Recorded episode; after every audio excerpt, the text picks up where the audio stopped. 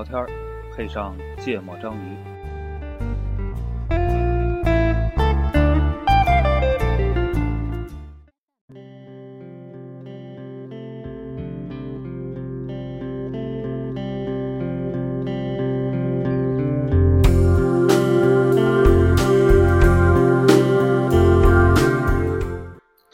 大家好，欢迎收听《芥末章鱼》，我是顾哥。我是一泽，我是娜娜，然后我们今天接接着聊那个人类类简史啊，嗯，我在刚才吃了个奶油面包，然后就想起来我们上一期聊的那个基因问题。对基因问题，知道那个为为什么我们现在的这个人类都愿意吃这些高热量的甜甜食？哎，你们给解答一下。我有点突然就把话题抛给我们，我靠！啊，就是就是原来那个什么，就是那个采集社会的时候的时候，他们采集那个各种各样的食物嘛，然后高热量的食物能让它保持更长久的对能量，对对就所以我们现在是甜，什么爱吃这种高热量、能堆积油脂肪炸的这种是是印在深深印在我们基因里的。对对，就好几万年前，在非洲的某一个智人，当时那个吃吃了那个高热量的东西，觉得我去这个东西真的是太有用了，能量棒棒的，就是哎，然后说到这个，我分享一个，就就前两天看到了一个一个一个关于就大脑如何形成这个反射习惯的这么一个一个一个一个一个不建立连接嘛？对，类似于这样 TED，它有时候比如说，我有点记不清，反正它的意思是这样的：人类在脑子的前部有一个有一个某一个部分，嗯这个部分是用来存储一些反射的。啊，那个叫内脑。啊，反正它的作用是这样的，比如说，你今天肚子饿了，然后你看到甜食，你吃了甜食，大脑就会记住，哎，吃完甜食之后，嗯身体特别的舒服，特别的有能量，特别的兴奋，于是它记住了这个感觉，所以下一次，下一次你再看到甜食，你就觉得，哎，这个东西吃完之后，身体会特别的舒服，于是你就又想去吃一个蛋糕，所以你第一次吃完蛋糕之后，大脑就记住了这个事情，然后你就你就会变得你会变得喜欢吃蛋糕，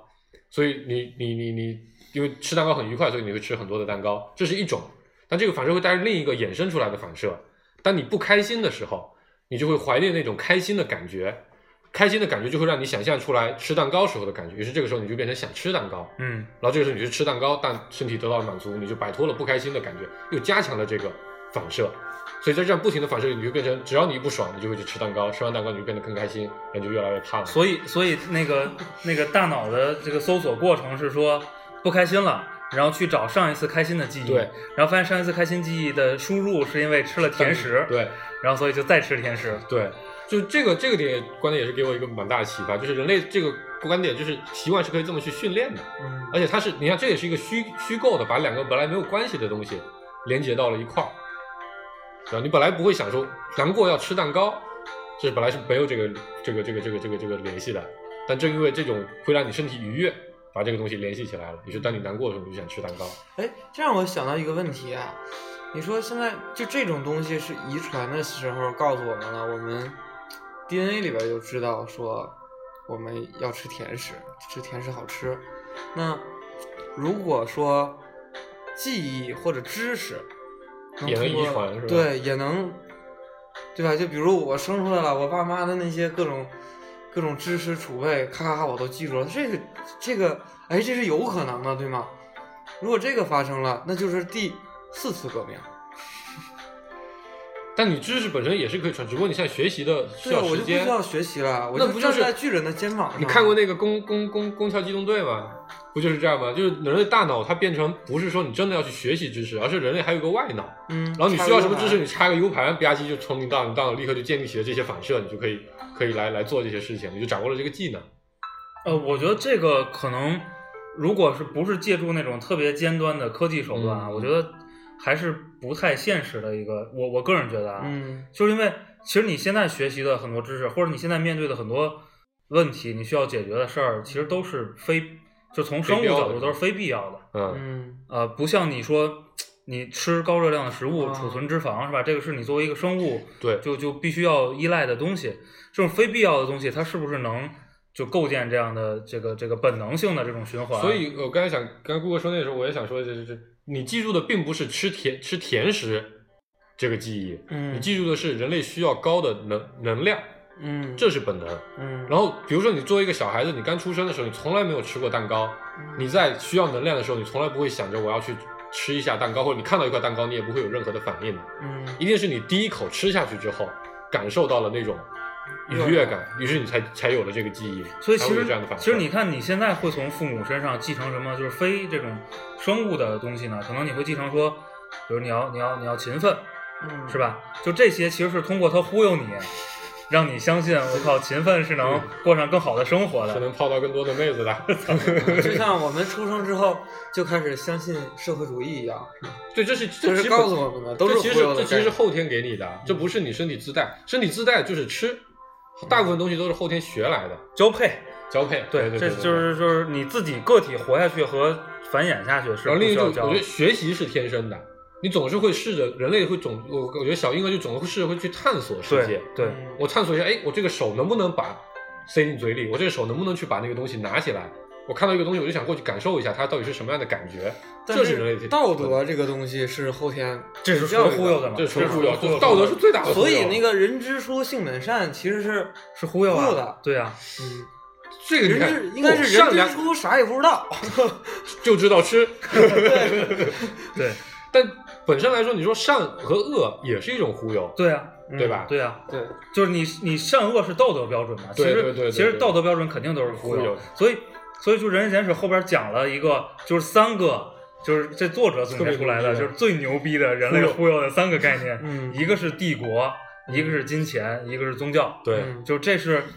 他牛逼到能统一全人类的这种这种对全人类。就是每一个个体的这种级别。对，然后其实花了挺多的篇幅，就分别去去讨论这三个三个命题。嗯然后我印象很深的就是他去讲那个帝国那那那那那一部分的时候，就首先他给帝国下了个定义，我觉嗯，得这个定义还是呃蛮新鲜的。一对一个是二二一个很贴切，嗯，然后特别能去去理解帝国。对对对对，嗯他下定义是说两个标准来判断这是不是构成一个帝国，一个标准是说它能统治多多民族，啊，就是它有民族的这个多元化，嗯然后另一个是说它不需要改变自己的基本架构，这个基本架构我理解就是它不需要改变自己忽悠的这套词儿，啊，就能灵活的扩张疆土。所以这是一个意识形态。对，嗯，就是如果同时满足这两个条件，他认为他认为这个就是一个帝国。否则只是一种比如民族文化之类的。对，但是这种帝国其实就是给我触动很深的一个观点啊，是说跟原来咱们理解的那种帝国更多的是一个比较统治阶级，或者比较一个皇帝带着一堆屁民。对，或者比较奴役和残暴的去去征伐其他土地的这种概念嗯不一样的是说，他抛出的观点，其实帝国是对于人类发展非常重要的一个啊概念。所以我呃们传统理解的帝国就是其实。按你的说法，其实更多是带着侵略性质的对这种，但他他这个带的是统治性质的。对，我要把你融合进我的这个管理范围内。对对对对，嗯就是他的定义，就他定义下的这个帝国，我能融合多民族，嗯能不改变基础架构就扩张土地的这种帝国，其实他认为这种其实是保存了我们现在文化民族多元性的一个一个重要的一个概念。就如果可能不是有历史上有过几次这种大的帝国帝国扩张对大的帝国扩张，可能很多东西就是要么它自生自灭掉了，嗯要么是被真的那种替代性的统治给消灭掉了。所以这个我觉得可以再解释一下，就是它相对于这个作者定义的这种帝国，他认为更早期时候人类在获取资源的方式就是替代性的。所谓替代性，就是我实力很强，我有了比你更先进的文化或者说生产力，那我现在这边比如说我的树不够多了，或者我的粮食不够多了，所以我的做法是什么呢？我去旁边的部落里去抢，对我就把你的粮食全部都抢过来，把你的人都杀光，把你的劳动力都变成奴隶，然后完了你你就必须就把你的东西都拿来我来吃，这种是侵略性的，他可能不，他就认为这不是帝国，帝国应该是我发现你那边东西有很多，我想办法过去用某种方式把你统治了，对，就是所以你只要定期的把你生产吃的东西的一部分对交给我，对我就可以获得更多的粮食，对，所以我觉得最核心的投资公司的模式，我发现，对对对对，最 最核心的区别是说，呃，他有没有把原来那个东西全部灭掉？对，我觉得这个最最本质的区别还是那个忽悠，嗯，就是有忽悠之前，你只有两个选项，要么你灭了他，要么你嗯打服了它。对，但是呢，从我们 认知革命以后，我们发现我操，我可以忽悠你，我我可以不用不用灭了你是吧？我可以忽悠你，然后咱们变成一家人，然后这个这个许你以股票期权，你就可以过来跟我，一块然后就就演化出了所谓的这个分工是吧？嗯阶级，然后我们这个民族特别擅长造铁器，对。我特别适合我我种粮食。我们这个民族特别牛逼的是种地，我操！所以咱俩合作，你把你的那个铁器给我来。，对，嗯，就就是就然后就是基于这种这种交换嘛，交换其衍生实就出了金钱。对对对，衍生呃就出了金钱从社会发展的角度讲，这个帝国是最容易组织起来资源的。对就如果没有帝国这个东西，可能人类的发展要慢非常非常非常多。你只能有一百五十个人，一百五十个人这么去活动吧，或者说三百个人、一千个人这么去活动。就就比如说现在就是现在当今社会很多的这个什么所谓前沿的一些技术的研究，然后一些黑科技，嗯，都是有一些就是国家呀或者机构再去通过这种忽悠的方式忽悠了一笔钱，然后再把钱投入到就人类进步的那种研究方对。其实这个忽悠就是那个我你们要需要纳税，纳税取之于民，用之于民，改造改变太反动全全民的福祉。对，所以一一个我觉得一个是这种整合，嗯，另外一个还是说这种资源交交流，啊，交流交换，就是交换，对，是吧？如果如果每一个班都只局限在自己的范围内，你永远搞不到隔壁班的妹子，是吧？说起班说起交换，我以为说你要讲的是交换原理，说点路由器啥的。就是对对，你刚才说到那个就交换，其实最最显而易见的就是金钱嘛。对，最开始的时候，就是采集社会其实是没有没有这个需要金钱的这个东因为西的。采多少吃多少，我没有必要把把我的苹果跟你的桃子去换，后来或者说换起来也没那么农复杂。业社会的时候就开始了说，比如我是个种麦子的，对我我是种麦子的，你是头养驴的，对，然后你想要一头驴去耕田，对，然后嗯你呢就说我不换麦子，我要八个苹果，嗯可以换哎，这个好像太少了，八十个苹果吧换头驴，然后不少啊，或者你就特别喜欢吃苹果，对，或者苹果或者多少多少，这样这样就是都是物换物，但有可能你就是不要麦子，所以这样我们交换不了，所以就产生了这个就是中中间媒介，对中间的一个媒媒介就是钱，但是 就这个事儿，我仍然很奇怪，嗯就是我操，我从上一期奇怪到现在，就是 这期这期一则主播的主题是奇怪，对我我真的非常非常好奇，就是是什么力量让我们，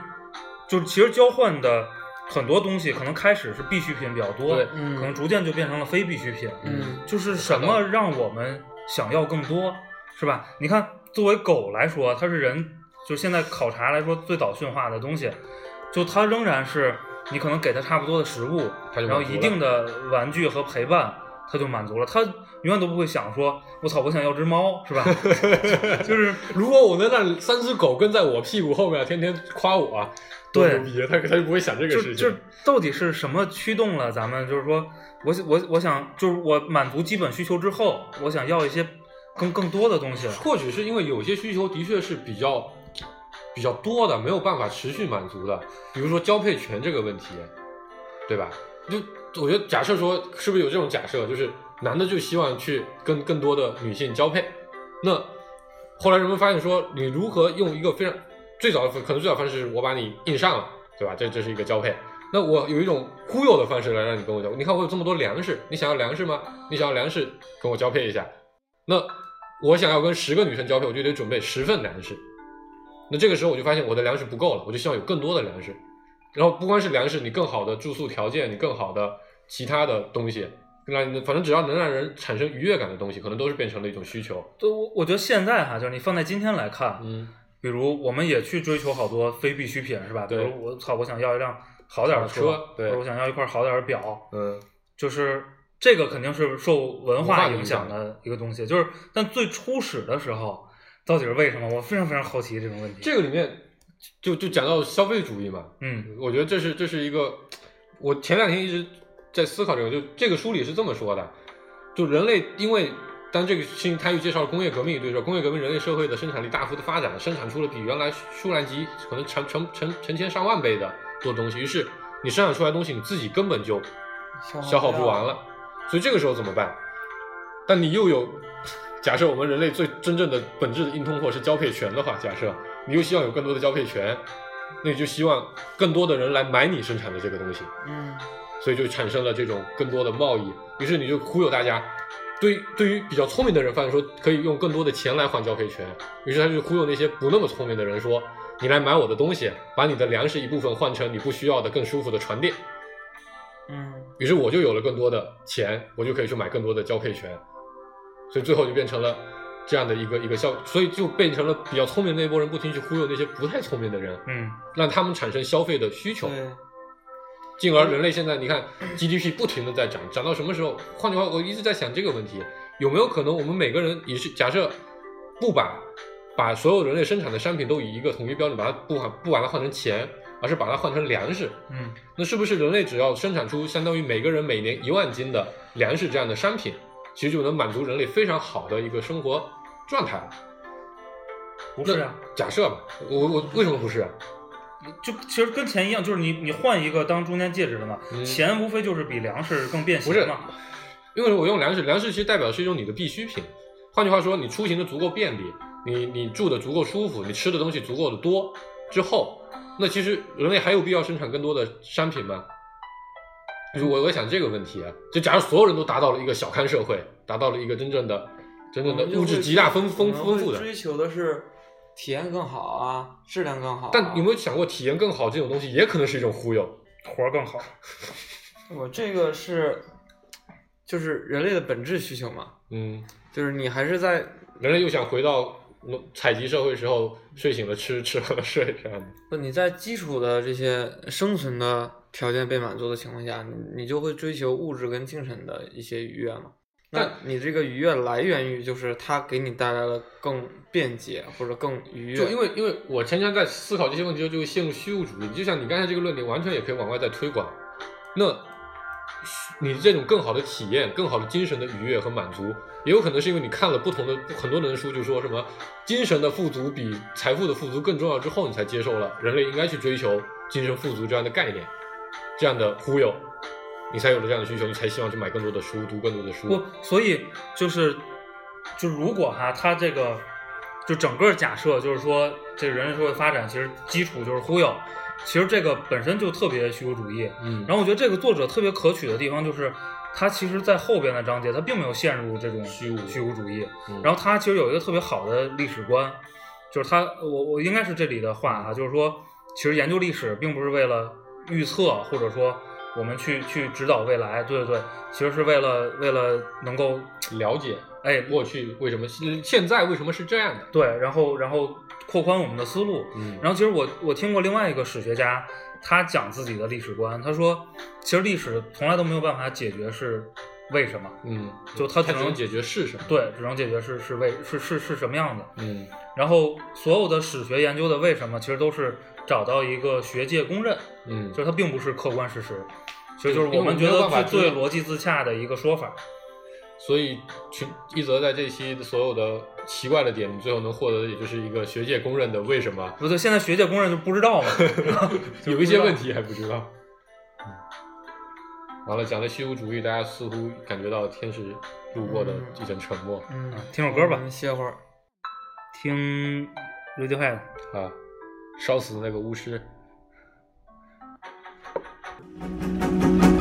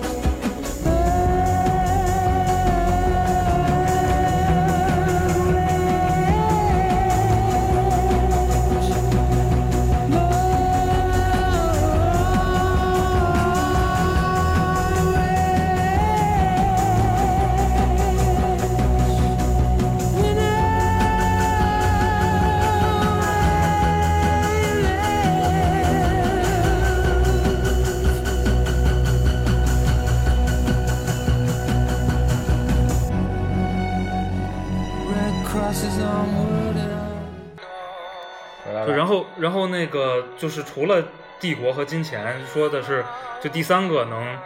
能跟帝国和金钱一样统治全人类的东西是宗教。嗯就这个东西，其实，在咱们就是国家呃，对这个中国这个文化里边不是特别特别明显。但是如果大家看西方史，其实西方史就完全是一部宗教史。对，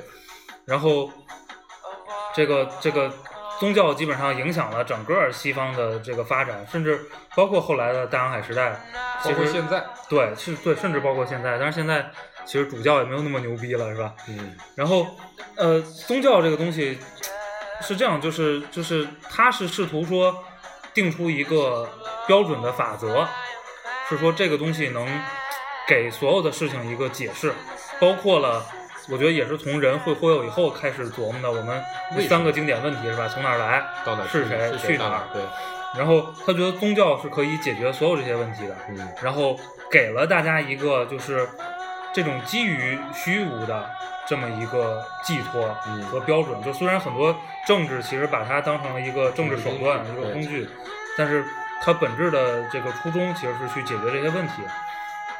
然后，所以每个宗教里边，它包括圣经啊，包括什么，其实他们崇拜的那个神都规定了所有所有的万能的这个事情。嗯然后过去对宗教的认识是说，如果这个宗教里没规定的事儿，其实是神觉得你这些人类不需要关心的事儿。嗯然后，所以就是我我应该也是这书里的例子啊，嗯说你去问这个牧师说蜘蛛为什么要结网，然后蜘蛛那个牧牧师会告诉你根本就不用关心这个问题，嗯就上帝告诉你这个问题不值得关心。嗯，你要关心的事情是我们到底什么为善，什么为恶，人类应该用怎样的方式来生活在人类社会里面。对里面还提到就是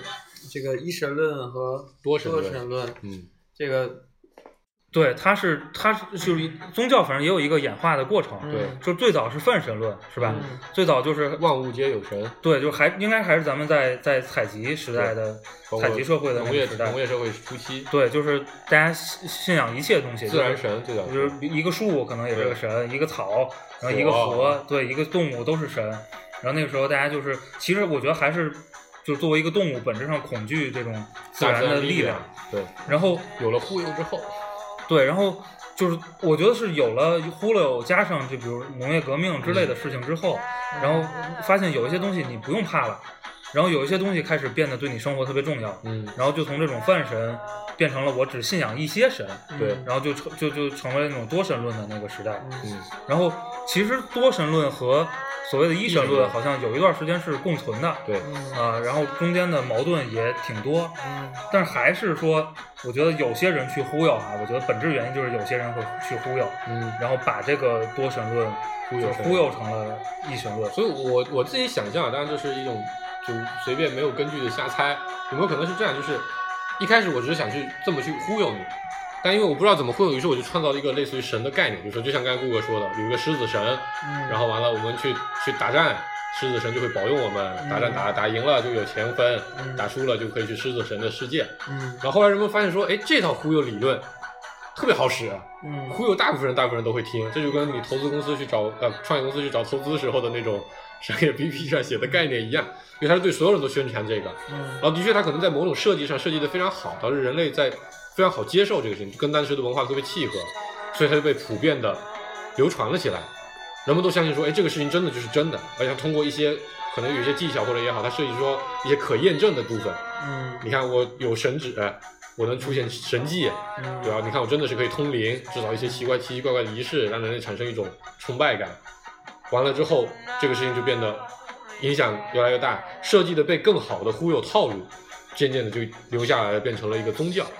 人们都觉得这个东西是因为一代一代传了之后，人们都已经忘记了最开始只是一个部落里某一个人的一种忽悠，到最后变成一个约定俗成的一个传统。大家都觉得你不信这个东西是会遭到惩罚的，对成了一种文化力量。对，所以就是就是那个一神论后来逐渐取代了多神论的一个，就是书里写的一个重要原因，也是说，就是说一神论其实更容易有那种狂热的信徒，嗯而且他更有动力去推广自己这个宗教，因为多神论还有可能是，比如大家都信仰十个神，可能你更信这俩，嗯我更信那俩，就是大家其实还是这个有点像现在追星啊，啊对追一个组合，我就比较喜欢那个王源，你就比较喜欢易烊千玺。是是谁啊？这个叫什么？就是就是我忘了，反正爱豆里面有专门的名词，就是是站站一个人还是站多个人的？对对对。然后好像就是反正宗教发展过程中还出现过一段时间所谓那个那个二元论，嗯。就二元论出现是因为就是有时候大家发现我操，一神论只能解决说一部分就是对的，就这么着是对的，对对对对对那个错的事儿到底为什么也会有？就如果这个神是正确的，他统治我们，为什么我们这儿还有坏人，还有恶人？然后就出现了所谓的二元论，就是说还有一个恶呃对对对立面的神，对对他负责所有坏的事情。然后后来好像这个二元论也没太打过那个一神论，一神论又扩充了自己这个忽悠的概念，对，然后好像他忽忽悠的概念是说。就一神论里的忽悠，就是那些恶的存在是因为你不够好，是因为你的错，所以你得信这个神，对你的那些就是不好的是神是，神惩罚你，对对对对对。然后然后反正现在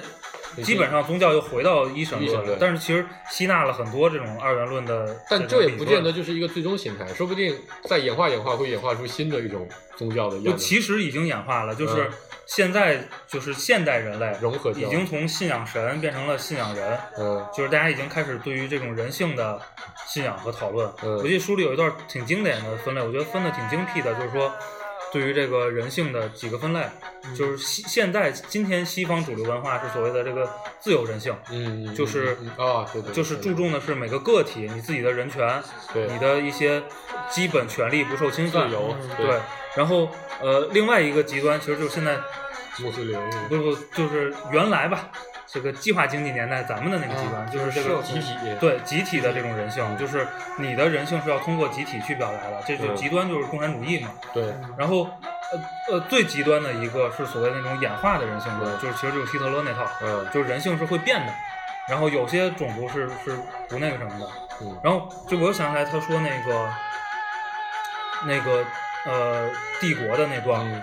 就是说其实这种多民族的融合统一在一个体制下，嗯，其实也依赖于对就带来的这种文化融合嘛。就是他的理论是说，现在虽然全世界两百多个国家，嗯但其实没有一个文化是从头到尾自己完全独立的。对，就包括咱东是文化中中国，其实一直认为自己的文化是比较一脉相承、独立传下来，但其实也融合了非常非常多其他的文化，汉文化本身就是一个特别能包容性特别强的一个一个东西。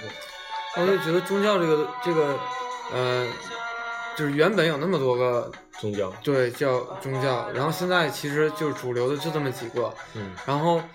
呃，但是这几个并不一定是就是能够推动人类进步的宗教。嗯对，对他们之所以留下来，并不代表他们是对的，只不过他们现在的这种方式比较强大而已。我我我的观点就是，它就是一个产品设计的问题，它一个是一个比较更精确的设计的病毒传播机制的。哦我我我觉得这个这个应该就是在我眼里，其实就是阶段性产物，就是现在因为人们就科学发展到今天，可能因为宗教的本质是给人的一些行为一个合法化，嗯是吧？对就是其实最早最早起源宗教是因为我们要去奴役动物，嗯然后但是我们想不清楚为什么我们有权利奴役动物，嗯然后就蹦出来一个神，嗯是吧？就是神可能给你的旨意，也就是他去解释我们一些行为是合法的。对但是今天就是随着科，一个是科技的发展，我觉得一个是整个人类文明的进步，就其实合法化就不太依赖于这种嗯神旨啊什么这这这这这种东西对。，但是其实那书里边也写了一句话，叫说最牛逼的宗教是资本主义。嗯，啊，对，对，但是其实相信资本主义的人其实不觉得它是个宗教。对对是非常多的，所以我觉得这种就是在潜移默化当中对人类的这种影响，可能会导致人类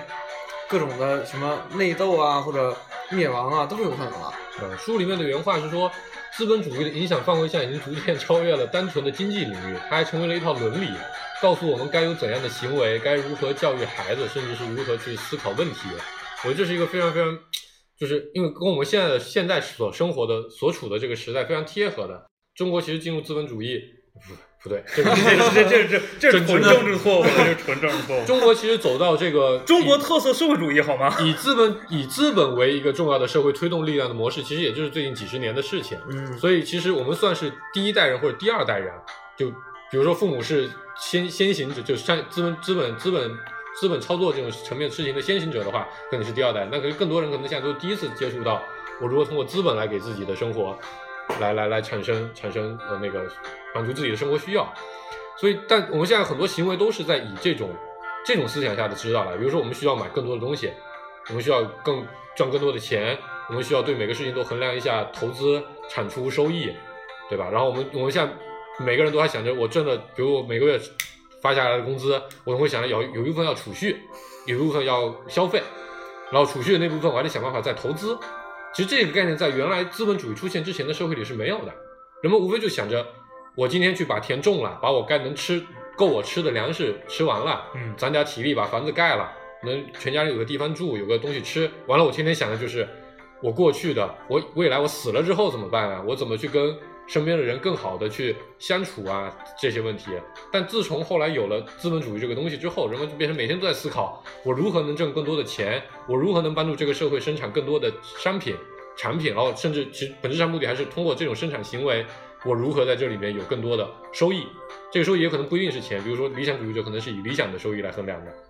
嗯所以我我是怎么理解资本主义这个事儿的呢？我觉得为什么当今社会就是资本主义和我们的中国特色社会主义 这个是最主流的这种意识形态，我觉得它就是在就是以呃控制和使用资源为衡量维度的这个新的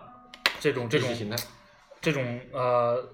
世界的构成里边儿比较接近于优胜劣汰的，就资本主义的核心其实就是市场经济嘛，自由主自由市场经济，对。对，它其实是比较接近于自然界的那种优胜劣汰、物竞天择的演化论的对对，这种法则比较契合的，对，所以它其实比较容易受咱们就是作为人类的这种这种理解嗯。和、和推行，大家这个也比较容易东西它好接受这个事儿。像一解释就把几乎这个世界上大部分事情，对，我觉得就是你像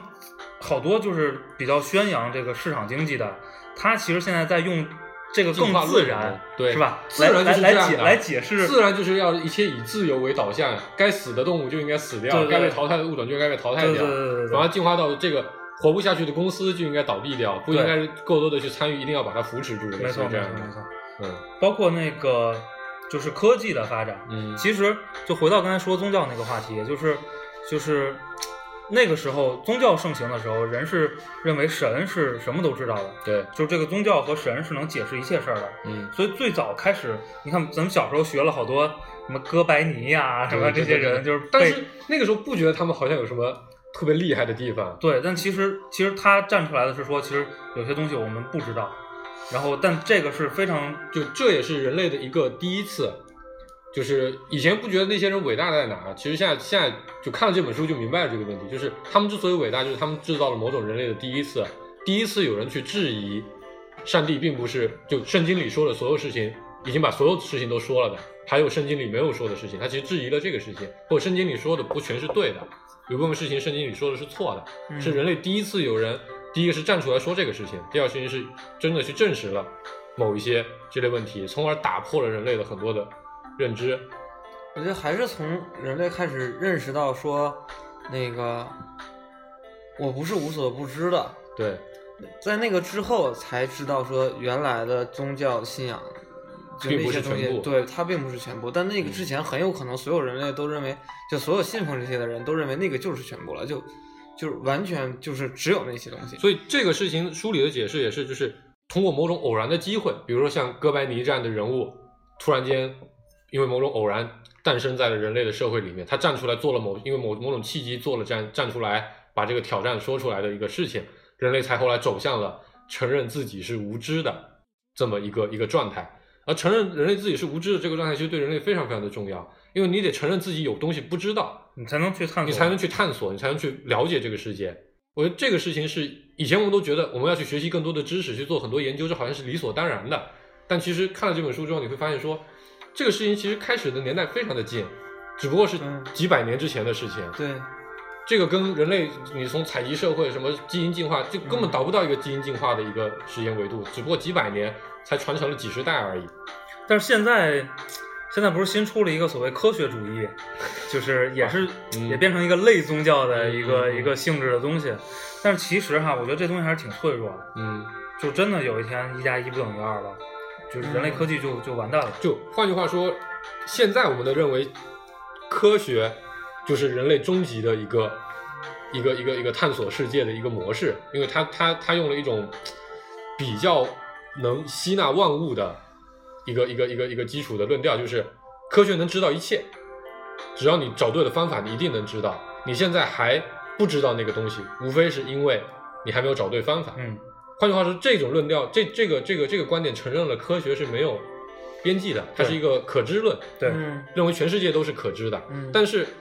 反过来说，我们现在所有的科学的发展或者现有所有成果，都是依赖于最早的那一波人的那些基础理论知识。就是作者其实在里边就是形容说，现在科学体系跟以前的那个先知宗教啊先知的那些嗯体系去对比的最大区别是，第一个是说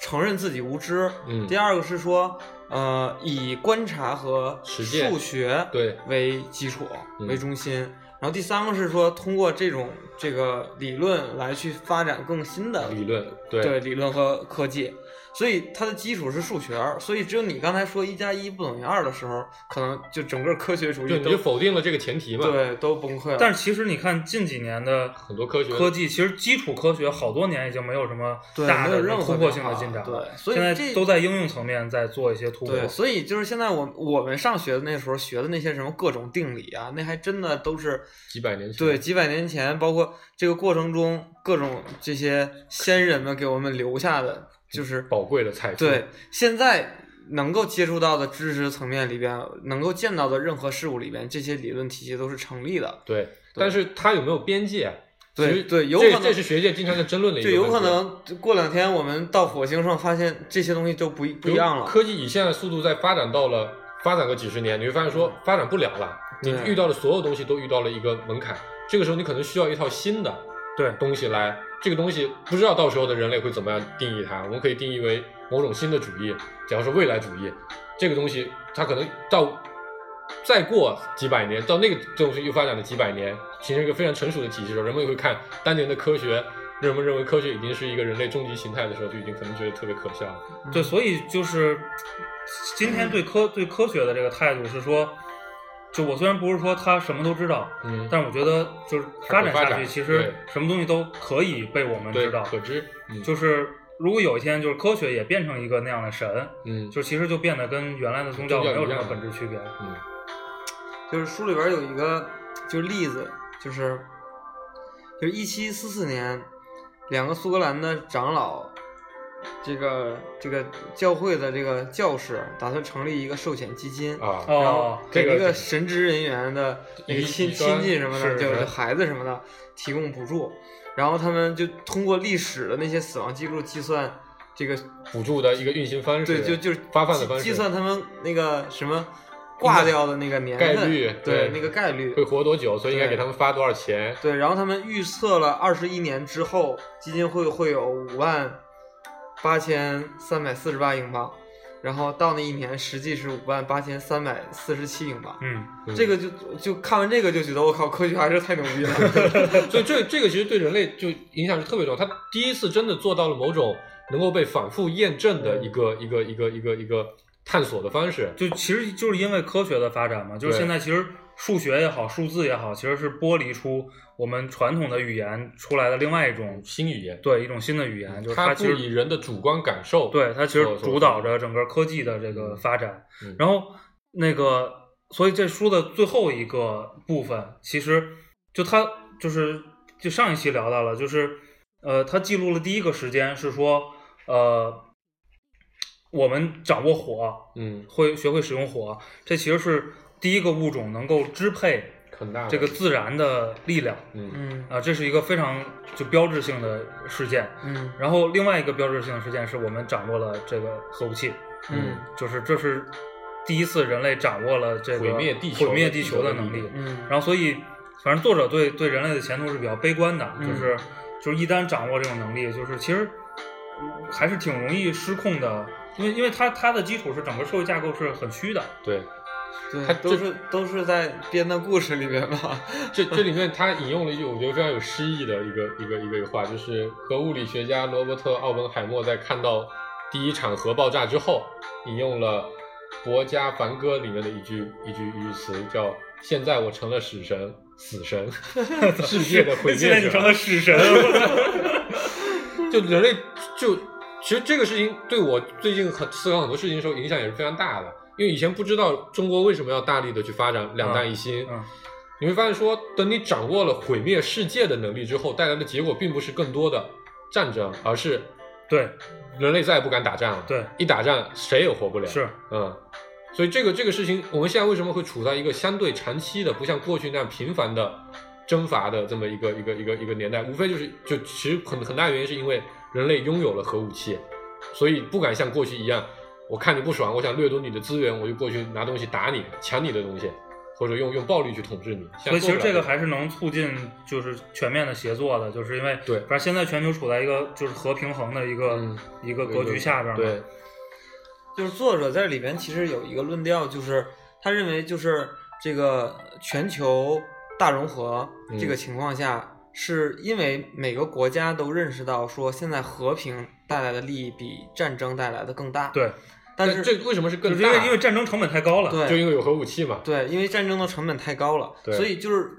就是如果说就是人类殖殖民到其他星球的这个计划没有实现的话，那人类灭亡的方式应该不会是自己把自己打打没了。嗯，根据博弈论理论，人类会一直维持着这个平衡，不敢破坏。对，嗯而且我们现在生存的这个年代，就是比过去任何一个时代都是更更和平的。对，你们再再歇会儿，听首歌，Michael Jackson 的呃，《地球歌的》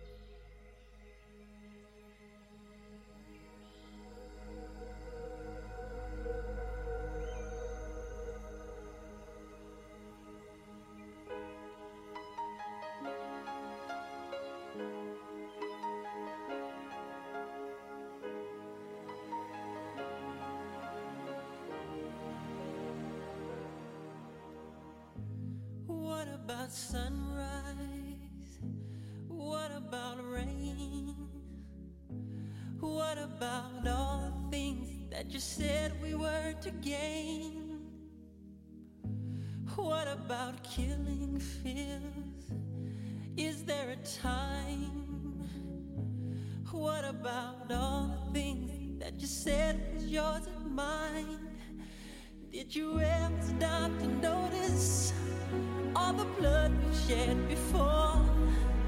Did you ever stop to notice this crying earth, this weeping shore?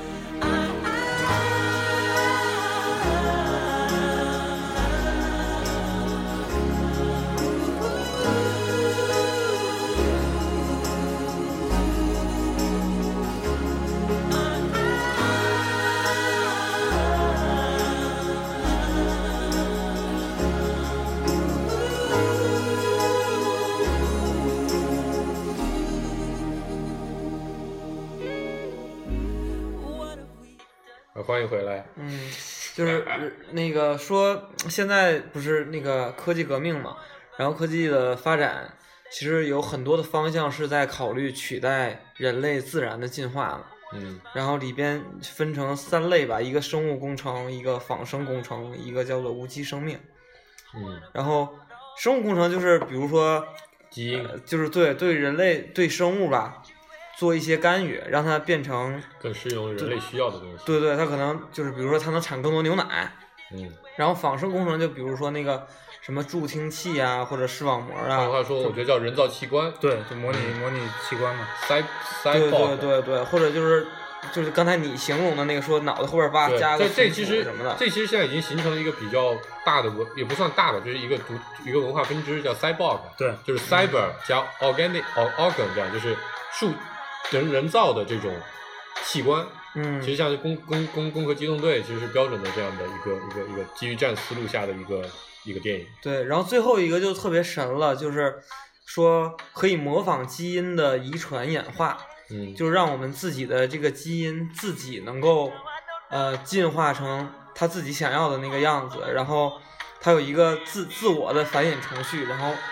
然后相当于就一一个人人造了一个人对人嗯自己能够造自己的各种各样的对器官，所以好多就是对人类命运非常悲观的人，就是现在特别就是反对这个人工智能的发展。其实包括什么比尔盖茨，是吧？包括那个埃隆马斯克，嗯，其实好多人都都在提醒我们说什么，包括霍金，嗯是吧？对就说我们要警觉这个这个人工智能。其实，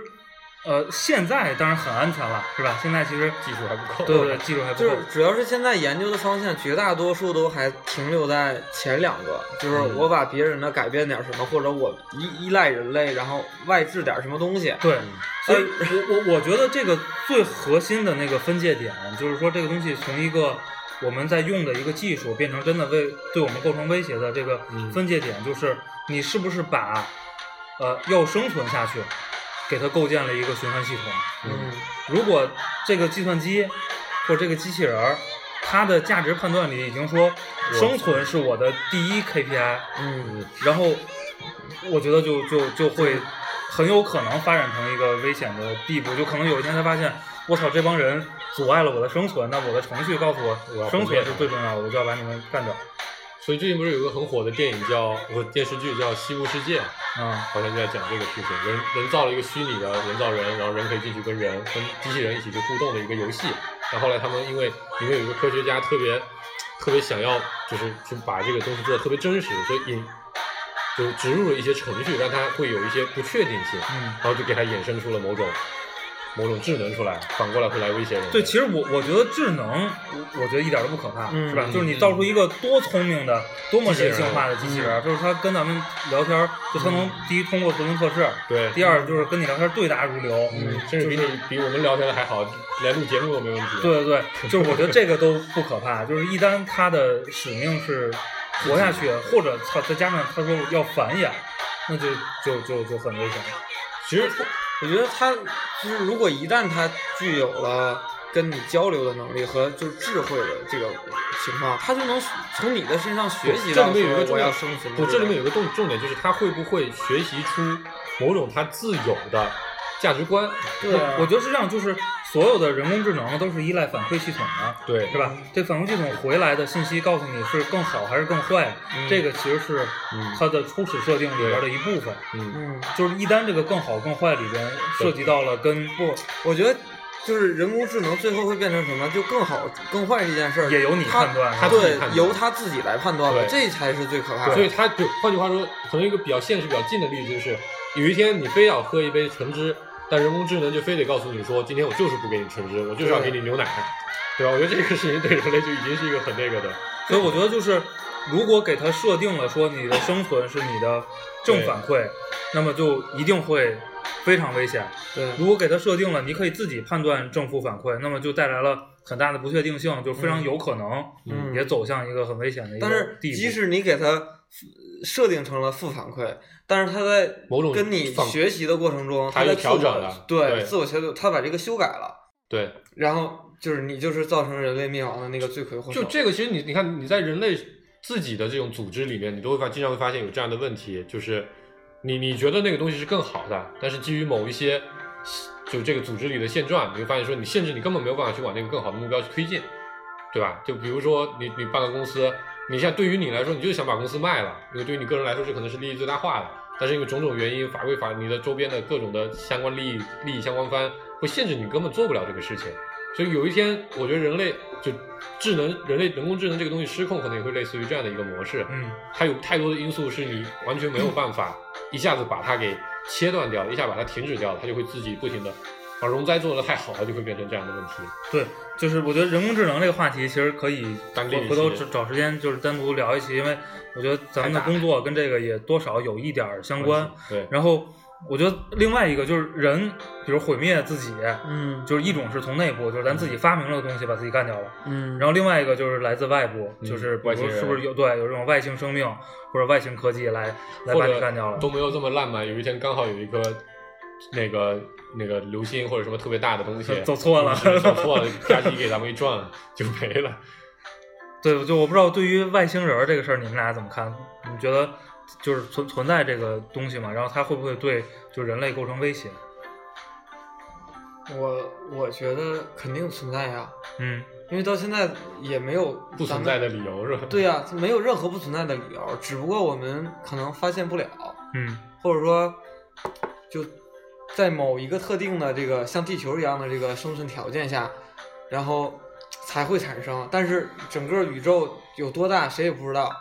所以它的可能性是非常大的。就为什么我们会存在，就这种特例我是不相信的，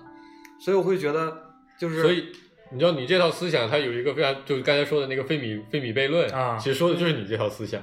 为什么我会存在？那肯定会有别人存在。对那为什么他们没来找我？因为可能他们都毁灭了或者怎样的。他一套一套推不论过有可能他们现在跟我一样啊，就是但是因为宇宙实在是太大了，对啊、我那肯定会有在你前面的呀。对，所以所以我觉得是这样，就是他他的我我我想想，他基本上就是肯定会有在你前面的，那他还没有来找你，那完了有大问题。嗯那如果说他们都在你后面，那人类就是最前进，那完了你也有大问题，你可能马上也要毁灭了。对，所以就是我觉得这个首先就是你看现在所有科幻小说，嗯。真正好看的科幻小说，其实它都是就人类对自己的反思，对，嗯。就是因为我们所有的知识架构都架设在咱自己现在掌握的东西地球里边嘛。以地球为维度的，对，所以其实你看，想象的外星人儿，其实都认为是有机生命，嗯，嗯就但这其实不一定是吧？嗯就是啊就真正的这个外星科技，它不一定是有机生命的形式嗯存在的。啊，这个让我想有可能或者或者人家的人工智能的机器人儿就已经对，或者我觉得或者得这个说它已经在我们中间，只是我们自己对呀、认识不对呀、了啊。我觉得完全存在这种可能，就是比如真的有这种更高维度的这种这种呃不叫生命吧，就是这种存在。存在，对，然后它其实就就生活在我们周围，只不过我们观察不到它。因为它在我们这个世界的投影啊，呈现对，某种我们不认识的东西我们也，感知不到它。所以这个有一个，我当时看过一个特别特别逗的一个，也不是特别逗，就是我去疯精神病院跟十个疯子聊天，嗯里面讲了十个精神病人的奇奇思妙想，其中有一个就是这样的，有一个人有两个都跟这个思路有点类似。第一个思路，第一个是说那个蜜蜂，嗯。就人类看蜜蜂是这么看的，就是它有一只蜂王是一种蜂，嗯。工蜂是一种蜂，嗯。然后跟它交配的是一种蜜蜂，然后他认为这都是每一个是独立的个体。然后那个人说，为什么要这么去看蜜蜂？他认为整个蜂巢是一个生物，嗯。然后每一只飞出来的小工蜂只是它的一个细胞，是负责吃东西的那部分器官。嗯。嗯所以你把它整个看完之后，他觉得他这个东西很厉害，你把你把那个蜂后那个那个蜂后弄死了，它这个这个这个组织就溃散了，嗯它这个有机这个生命体就变成了某种比较烂的、比较比较比较差的状态。嗯这是一个观点，就是你不能以所有人都是以一个肉体的这样的方式嗯来看待所有的生物，说明地球上已经存在了这样的一种东西。另一个事情，他说石头，人类觉得石头是没有生命的，他那个凤子说，其实石头是有生命的，嗯只不过它的生命维度比人类长得多的多的多了。嗯它咱们这边人类发展了几从从动物到上帝这个几百万年的时间，对于对他来说，只不过是他生命的百万分之一，可能就相当于人类的一秒而已。所以它发生的变化，人类根本就没有机会能看到。所以其实一个石头跟你说了一句话，但是你已经十代人都死去了，他这个音还没说完，是对，吧？有可能，就它某种传递传达传达信息的方式，你是在人类的生存维度里是没有办法观察到的。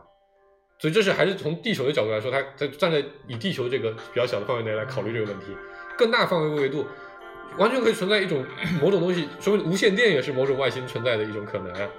对吧？但是它如果存在在周边的话，它为什么不不去干扰我们？不这也它的干扰我们它已经干扰你了呀。呀，你现在你开始研究了手机来开始发射无线电来来来通信了，这说明就是你你不停的用手机就给他们给他们的 KPI 增加数值的，对不对？嗯，我觉得人类进化到这个能够接触到外星人的时候，我估计就是真正的离这个作者担心的这个人类的毁灭不远了。对，因为他这本书有一个副标题嘛，是说这个从动物到上上帝，是吧？就是说，其实我们现在已经掌握了创造一些这个自然界不存在的东西的能力，嗯然后也掌握了毁毁灭这个这个地球的能力。